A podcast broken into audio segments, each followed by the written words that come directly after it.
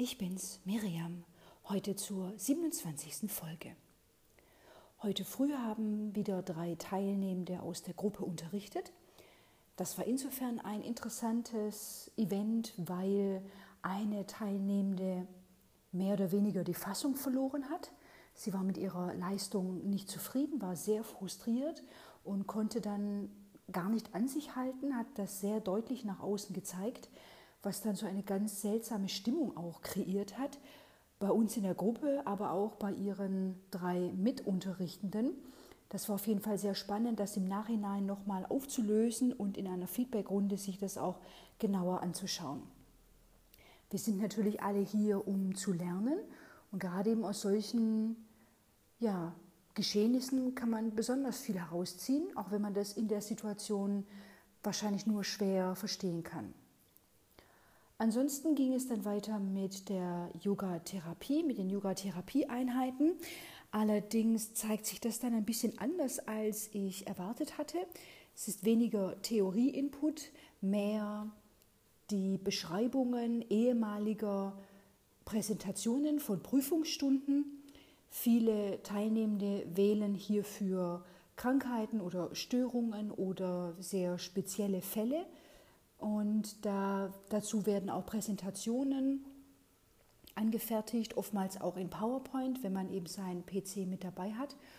Und die wurden uns die letzten Tage gezeigt. Wir sind auch so ein bisschen ins Gespräch gekommen und auf jeden Fall konnte ich davon einiges mitnehmen. Allerdings hatte ich mir den Yoga-Therapie bzw. Yoga und Therapieunterricht ein bisschen anders vorgestellt.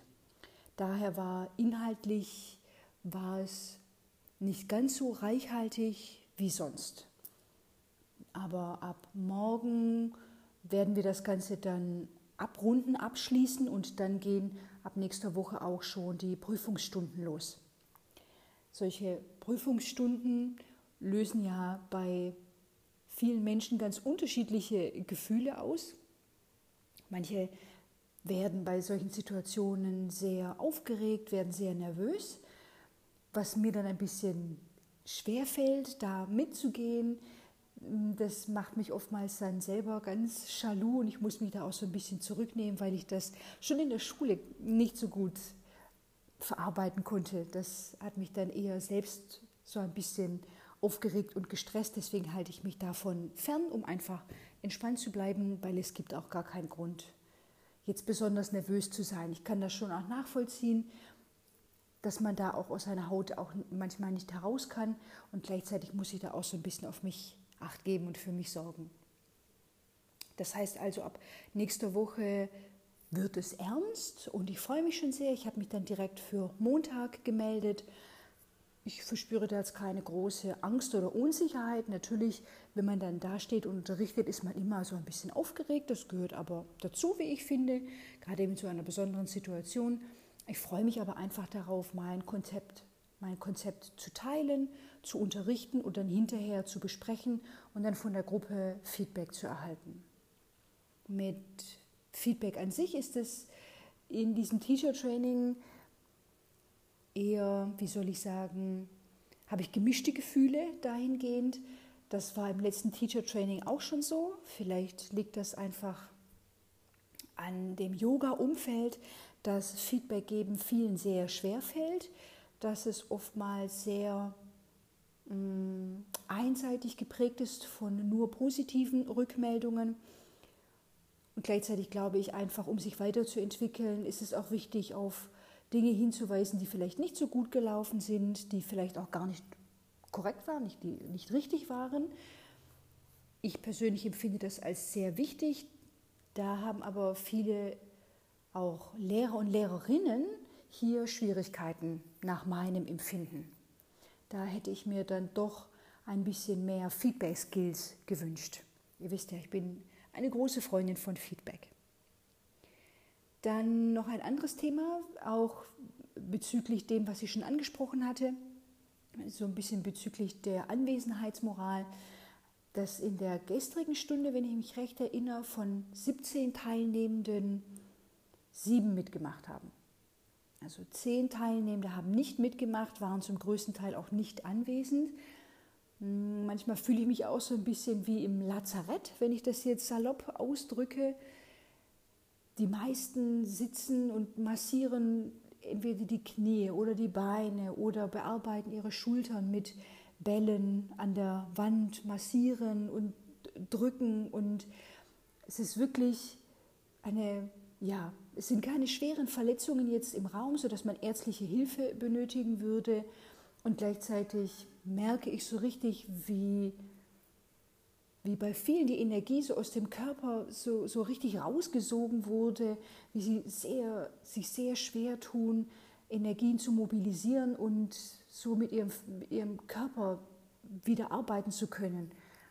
Oder dass sie da auch ihren Körper wirklich sehr verausgabt haben. Das finde ich auf jeden Fall eine spannende Beobachtung, hätte ich vor allem nicht in einem 300 Stunden Teacher Training erwartet. Dann das letzte, was ich heute gerne noch mit euch teilen wollte, war die Abendklasse, die wir, ähm, die angeleitet wurde. Das war eine Klasse auch aus der Yoga-Therapie, Yoga und Therapie, die unser Lehrer, der uns hier unterrichtet, damals angefertigt hat. Es war eine Stunde zum Thema Addiction, also Süchte. Das war eine ganz, ganz tolle Klasse, so habe ich das zumindest empfunden. Es waren einige Akupressurpunkte mit dabei. Wir haben fließende Tai Chi-Bewegungen gemacht. Wir haben aus der Pavanmuktasana-Reihe einige Übungen gemacht und auch andere bekannte Übungen, den, den Kopfstand, das Kamel. Wir haben dann auch nochmal den unterstützten Fisch gemacht. Ich sage dazu im Unterricht gerne der faule Fisch. Also wir haben mit dem Feuerelement gearbeitet, TCM, und haben das Herz geöffnet, Brustkorb geöffnet und hatten dann zum Schluss auch noch eine tolle Meditation mit Musik. Und ich kann nicht gar nicht genau sagen, warum mich das so begeistert hat.